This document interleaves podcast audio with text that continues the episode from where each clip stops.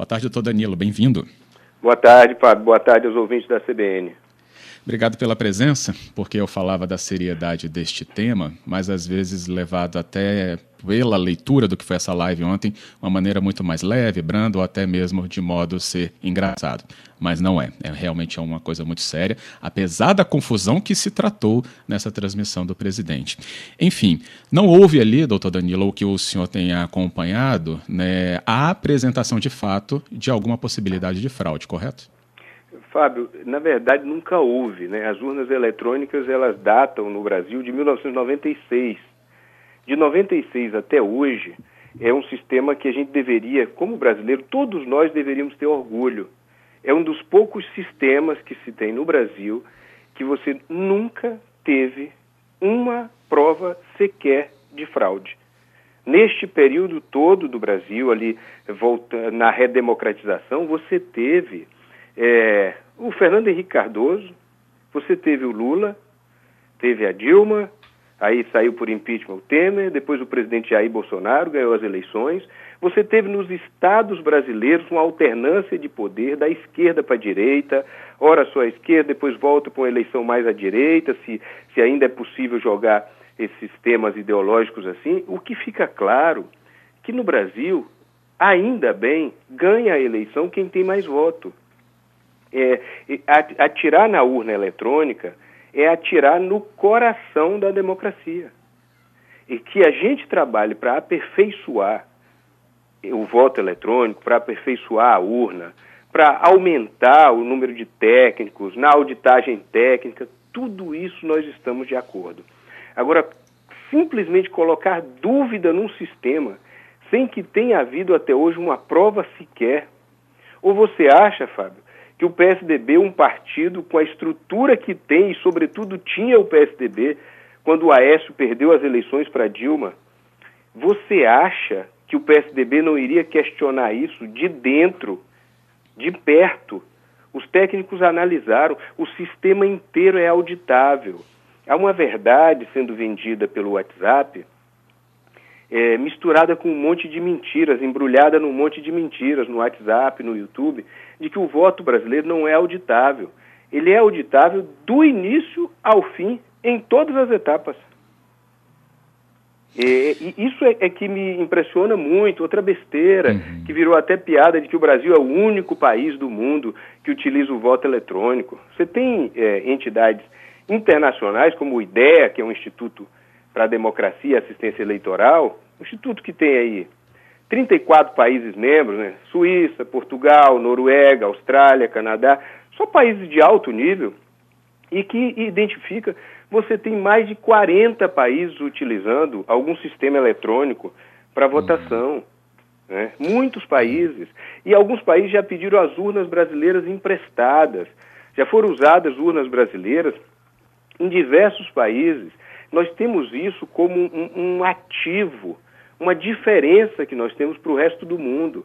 O brasileiro tem facilidade de, de se adaptar. A gente se adaptou ao RV, a um câmbio flutuante maluco, a uma série de coisas do Brasil, biometria. Nós temos facilidade, já se tem notícia aí no uso de celulares, as modas pegam muito mais rapidamente aqui. Então a gente, ao invés de aproveitar ficar feliz com essa plasticidade, essa facilidade de adaptação que a gente tem, a gente vai criticar o sistema. A França demorou um século para tirar dois zeros da moeda, o Brasil tirou 12 zeros hum. num, num, espaço de tempo curto e o brasileiro se adaptou. Então isso é, isso é um ponto para nós. Né? Então, eu não sei, quem questiona, eu sempre vejo questionamentos assim, ah, é fraudável, uns videozinhos mostrando alguém que votou e aparecendo o rosto de outra pessoa é, muitas coisas montadas ali. Eu conheço a urna, participei de testes da urna, todo o processo. Processo inteiro, Fábio, tem o procurador-geral para fazer o programa que vai dentro da urna. A urna é um computador extremamente simples que nunca é ligado em rede. Uhum. Não existe a ligação da urna em rede, né? Uhum. Então ela esse computador é feito, na hora de fazer o programa, você convida o Procurador-Geral da República, Polícia Federal, OAB, os técnicos de todos os partidos. Cada partido político pode enviar um técnico altamente especializado para lá. Quando o programa é terminado, que não há mais dúvida, ninguém mais levantou dúvida, você olhou, olhou, olhou, esse partido olhou, todo mundo viu, aí você lacra, faz-se a lacração, insere, no dia da eleição você imprime um boletim chamado que é o zerésimo. Ele sai da urna, imprime para mostrar que não tem nada dentro da urna, nenhum voto. Né? Não é como aquela urna antiga que as pessoas já chegavam com voto lá dentro, ou que tirava os votos de um candidato e colocava o outro. Então você imprime o zerésimo, acontecem as votações todas, ao final a urna imprime um boletim da urna. E isso tudo sem qualquer ligação com internet ou com rede. É, se você me perguntar assim, é possível fraudar uma urna? Uma urna? É, o Pentágono foi invadido, o, o, a, o Google, Facebook, foi invadido. Isso não é uma questão de se é possível, é, é inviável. Você teria que combinar com tanta gente que seria hum. impossível disso não vazar. Você teria que combinar, inclusive, com os representantes do partido que perdeu as eleições. Hum, verdade. Esse Veja ponto, se, doutor, se é, pé somente nesse ponto com o senhor, acho que ele é muito importante e por vezes ignorado, essa questão dos partidos terem essa possibilidade de fiscalizarem, de acompanhar, inclusive, desde a impressão do zerésimo, né, até mesmo é, quando tudo isso chega ao próprio TSE. Então, se a gente tem hoje no Brasil 30 e tantos, 34 ou 35, né, é, partidos estabelecidos, é, a gente teria então ali 30 ou 35 né, dessas possibilidades de contestações que a gente nunca viu porque não aconteceram.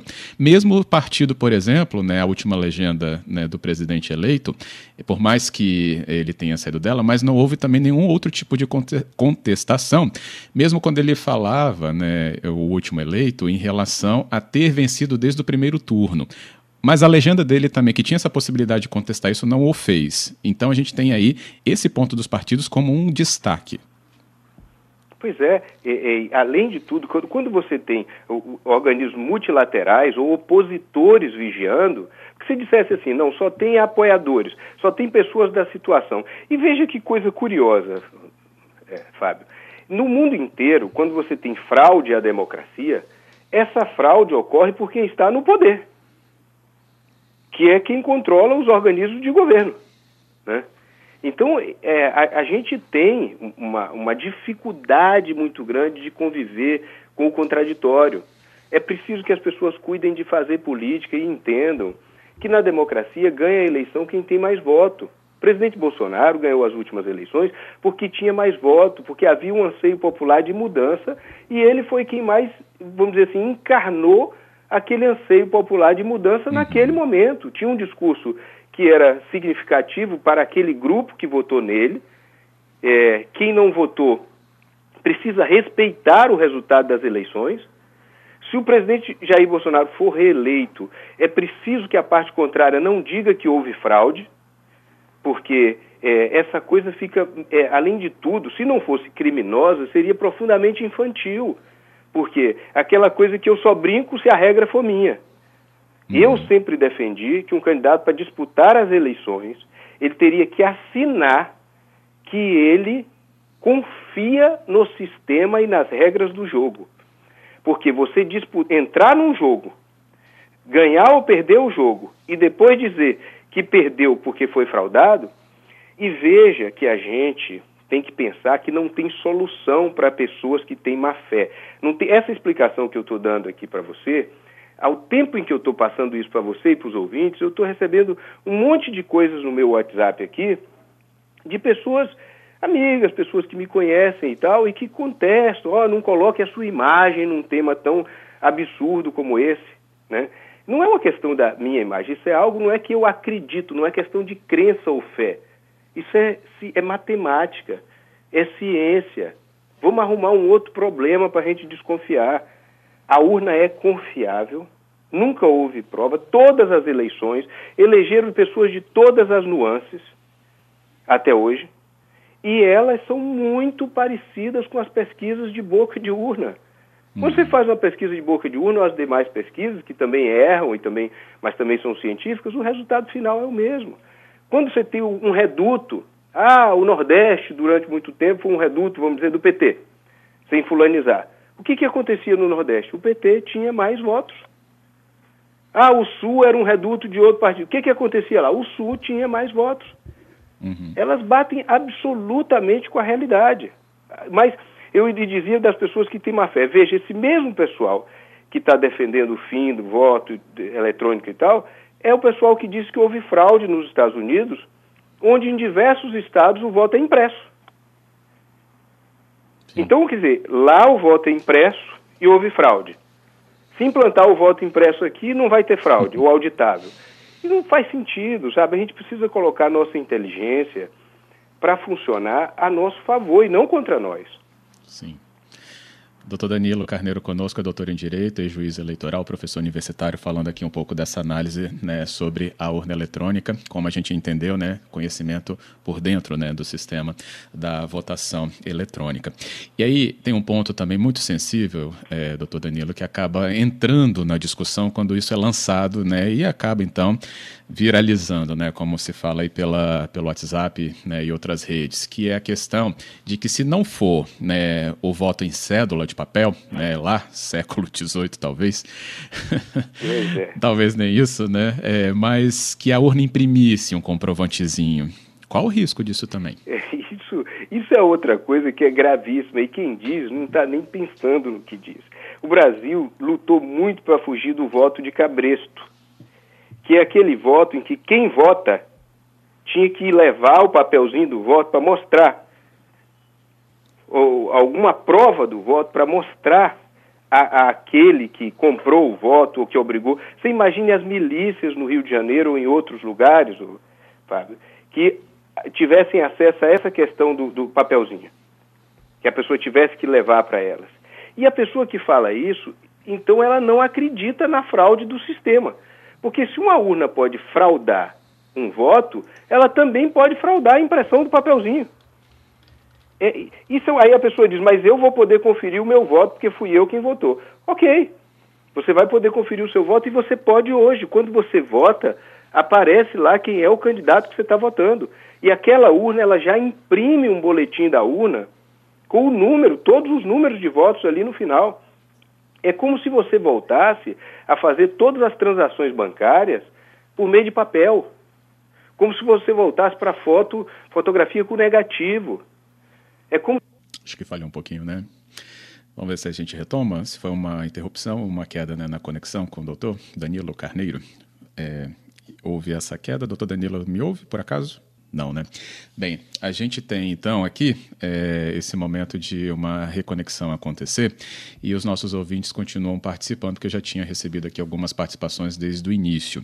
Então a gente já vai incluir, por exemplo, esse, essas participações na volta aqui da conversa com o nosso convidado, que é o doutor Danilo Carneiro, doutor em Direito e juiz eleitoral, e falando aqui conosco sobre a sua experiência em relação ao acompanhamento, é, em relação à questão da votação. E aí, claro, né, a urna eletrônica por causa de de todo o movimento recente que se faz em relação a contestações e até mesmo a projetos legislativos que querem então trazer ali algum tipo de retomada de alguma impressão do voto, né? Seja a cédula ou seja o papelzinho, né, um comprovantezinho, como ele acabou de falar, sobre a possibilidade disso ser usado contra o eleitor, no caso aí de violência urbana, no caso de milícias, de se cobrar que pessoas, né, votem determinada pessoa, e aí não se fraude o sistema, né, mas acaba coagindo o eleitor, que era análise que ele já fazia com a gente, o que historicamente também já acontecia, como a gente bem sabe aí pela velha, é, pelo velho termo aí de voto de cabresto. Então, a gente faz essa reconexão com o nosso convidado e já já então retomamos essa análise com ele. Bem, o que tem de repercussão em relação a isso, né, dessa live do presidente apresentada ontem? Algumas e os veículos de imprensa, por exemplo, eles trazem ali já algumas análises como, por exemplo, do ministro Gilmar Mendes, né, do Tribunal Superior, é, do Superior Tribunal Federal. Ele falando que, por exemplo, né, isso que aconteceu ontem nessa live, de questionar daquela maneira o voto eletrônico, ele observava que é conversa fiada. Ele declarou que, para parar, inclusive, com um pouco de conversa fiada né, em relação às autoridades que se, deba que se debruçam sobre essa questão, ele diz ainda: claro que todos nós somos favoráveis à audiência audibilidade de uma urna e ela é auditável. O nosso convidado acabou, inclusive, de falar aí sobre vários aspectos sobre isso. O ministro ele se pronunciava sobre isso num encontro online, numa transmissão online pelo site Consultor Jurídico, né, que é reconhecido aí na área pela relevância do, da, dos temas que aborda. E a bandeira do voto impresso, a gente lembra, é defendida pelo presidente Jair Bolsonaro, né, que tem dito que não haveria, inclusive, eleições em 2022, caso não houvesse a mudança no sistema de votação. Só que isso no Congresso não avançou também apesar de um projeto que acabou entrando numa discussão enorme, não há outra, é, outro indicativo de que isso possa passar a tempo hábil, como a própria legislação também prevê, de aplicação em ano seguinte, como a gente espera aí é, para ver na, em 2022. Voltando aqui então com o nosso convidado, Dr. Danilo retoma conexão então que agora nos favorece para trazer toda a compreensão. Vou até retomar do ponto que o senhor parou, Dr. Danilo, quando pelo menos a gente parou de te ouvir, sobre né, a impressão do comprovantezinho, o voto de cabresto, que por si só já passaria a ser um risco para o próprio eleitor, né, de uma maneira que ele fosse coagido, correto? Sim, e você tem é, é, o que eu vinha dizendo, que a gente precisa acreditar nos sistemas, na, na ciência. A urna é ciência. Você, para as pessoas que têm boa fé, nós podemos explicar um passo a passo como a gente está fazendo agora. Para quem não tem boa fé, não tem solução. Aí, aí só o tempo vai resolver isso. Né? Eu estava dando o exemplo dos Estados Unidos. Lá tem voto impresso em alguns estados e outros não. As pessoas dos estados onde tinha voto impresso diziam também que teve fraude. Muitos brasileiros que defendem isso também disseram que teve fraude nos Estados Unidos. Então não é o voto impresso em si ou o voto eletrônico, é a ideia da fraude, é a ideologia, é uma fé, é um assunto que está tomando conta é, do país que a gente precisa coibir isso sem violência, com argumento. É, você tinha o bispo lá da África do Sul que dizia: abaixe o tom da sua voz e melhore o seu argumento. Temos ouvintes nos acompanhando. Giovanni diz: ontem confuso foi pouco, foi vergonhoso. Participação aqui do ouvinte. O Alexandre ele traz uma pergunta ao senhor sobre o TSE ou algum outro órgão, se ele poderia, esse órgão, né, acionar o presidente judicialmente por calúnia sobre as fraudes contra a urna eletrônica, uma vez que coloca em xeque a credibilidade das eleições e possível ser feito alguma coisa então para ele se retratar. Tem algum instrumento sobre isso? Tem. O Procurador-Geral da República é quem poderia representar, porque isso é uma ofensa, como eu dizia, o sistema eleitoral é o coração da democracia, para começar por aí. Se eu não confiar no sistema eleitoral, não tem solução. Aí o Procurador-Geral da República, o que ele tem a prerrogativa é de faz, fazer uma notícia, fazer uma representação no Supremo Tribunal Federal, né, mover uma ação para que seja, para que o presidente, ou uma interpelação, né, para o presidente apresentar essas provas que ele diz que tem, e se ele tem, ele tem que apresentar, porque é, senão ele estaria fazendo um desserviço ao país. Se essas provas existem, elas precisam aparecer. E elas não aparecem por uma questão muito simples: elas não existem. É simples assim. Tem coisa que a gente precisa ter um cuidado para falar e tal. Neste caso, a questão é matemática. As provas não aparecem porque não existem. Porque o dispositivo é seguro, porque ganha a eleição quem tem mais voto. Então, deveria, sim, é um crime a ordem jurídica, a ordem democrática, atentar contra as. E veja que não é um cidadão que está falando num boteco, Fábio. Uhum. Isso a gente precisa ter em mente. Eu, Danilo Carneiro, tomando um vinho na minha casa com os meus amigos, eu tenho, eu estou autorizado a falar besteira.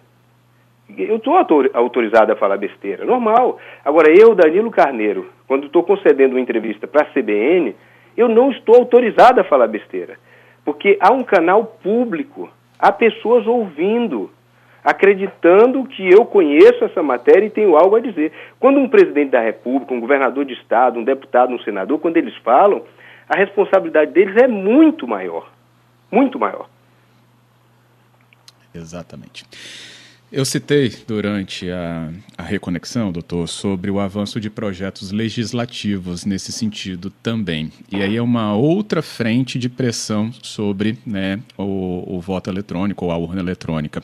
Qual a leitura que o senhor faz sobre o avanço, né? Que a gente, claro, não está vendo isso agora, mas o projeto ele foi feito, caminhou em determinado momento, o que mostrou que essa frente também ela é trabalhada. O que, que o senhor lê sobre isso? Não acredito que nenhum desses projetos passe, vou lhe dizer por quê.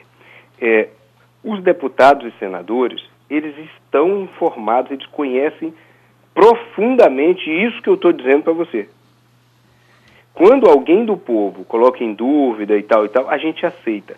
Os deputados e senadores sabem de todo esse processo de auditagem, de fiscalização pelos fiscais, pela análise dos fiscais do partido, pelo Procurador-Geral da República, pela Polícia Federal. Eles sabem de tudo isso. Então, exatamente por isso, não vão votar. Você vai ter uma minoria, mas a minoria não vai resolver isso. Esses projetos não passam. Alguém me disse um dia desse, um professor universitário, mas já que o presidente está dizendo isso, não seria melhor fazer um voto é, impresso para não ter nenhum tipo de discussão? Fábio, se a gente for viver assim, a cada presidente novo que entrar, para a gente satisfazer um capricho dele, a gente mudar uma estrutura do país, o Brasil não vai se recuperar. O Brasil é um gigante, um país exuberante, multicultural, tem a maior parte das reservas eh, ambientais do mundo. Nós temos tudo para sair do buraco. O que nos faltava agora era questionamento sobre a nossa democracia. Você vê que nós tivemos lutas ferrenhas no passado. Nunca se falou em fraude eleitoral com esse nível de, de contundência como está se falando agora. É preciso, e, e veja, eu não estou aqui com nenhuma coloração partidária. Uhum. Eu é, estou falando aqui do que eu conheço. Eu conheço o processo de ponta a ponta. Seria irresponsável da minha parte se eu dissesse alguma coisa diferente do que estou dizendo agora. Eu, eu quero aqui tranquilizar os ouvintes votem, compareçam às eleições, votem no candidato que vocês escolherem, que se ele tiver, tiver maior número de votos, ele será eleito. É assim na democracia. Nós temos muitos ouvintes que com certeza tiveram acesso, e têm né, acesso a essas declarações via essas lives ou outros canais também. E é, a última pontuação né, do presidente em relação a esse argumento de que, no caso, há indícios de irregularidades e que um conjunto de indícios ajudaria a provar o que ele chamou de crime. Pessoas que têm né, apoiado essa, essa, essa, essa tese né, só dos indícios é, também estão nas redes né, fazendo isso. Até recebi aqui algumas, né, de até alguns nomes reconhecidamente né, aí da, da área da informação, mas que estão fazendo relação com crimes, né, inclusive assassinatos, que a colheita de provas foi então feito um paralelo para dizer que alguns pontos, esses indícios, como falados pelo presidente, também seriam da mesma maneira absorvidos como argumento para dizer que há algum tipo de irregularidade.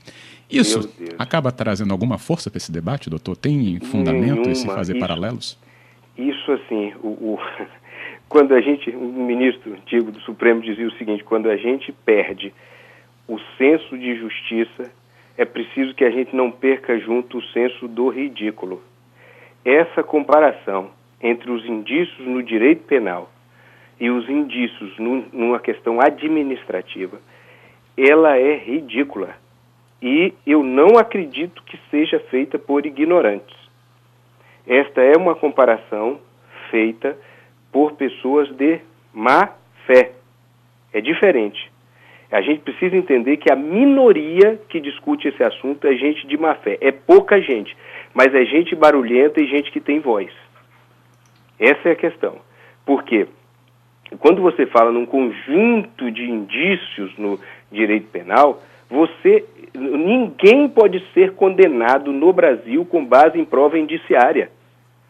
Né? Isso pra, para o direito penal, isso é outra coisa. O ato administrativo, o ato público, ele tem que ser rígido. Não tem a urna, ela não é nem uma coisa nem outra o voto eletrônico. Nós estamos falando de um dispositivo eletrônico. Quais são os indícios de fraude que apareceram? Num dispositivo eletrônico, ou você tem fraude no programa, ou você não tem. Uma coisa que o eleitor precisa entender é o seguinte: quando é lacrado, termina as eleições, o, o técnico do partido, as outras pessoas, os peritos, podem auditar o programa. Se ele tem vírus, se ele tem é, algum tipo de corrupção, se ele foi inserido, porque se tem fraude, a fraude está dentro do programa. Né? E se, tem, se você pegar um celular, você consegue identificar se tem um vírus nele. Se ele é um vírus muito sofisticado, você procura um técnico muito sofisticado. Um computador a mesma coisa e a urna a mesma coisa. Isto é auditável. Eu quero dizer para todas as pessoas, a urna é auditável do primeiro, antes do eleitor ter contato com a urna, ela é auditada e auditável. Depois que o, o, o, eleitor tem contato com a urna, ela é auditada e auditável. Quando acaba a eleição, ela é auditada e auditável. Então, essa comparação com os indícios é de doer. E acontece. E, como inclusive eu recebi, foi tratado aqui porque outros ouvintes também demandaram no mesmo sentido. Bem, é isso. Nosso tempo, inclusive, chega ao limite também, doutor Danilo. E mais uma vez, eu sou muito grato pela oportunidade de conversar com o senhor ao vivo, trazendo questionamentos que também chegam ao vivo pelos nossos ouvintes aqui na CBN. Muito obrigado. Eu agradeço muito, Fábio, e sempre chamo as pessoas: vamos para dentro da política, vamos fazer política e fazer a boa política e expulsar os maus políticos, tenham ele a cor, a eles a cor partidária que tiverem. Ótimo. Mais uma vez, obrigado. Até uma próxima oportunidade.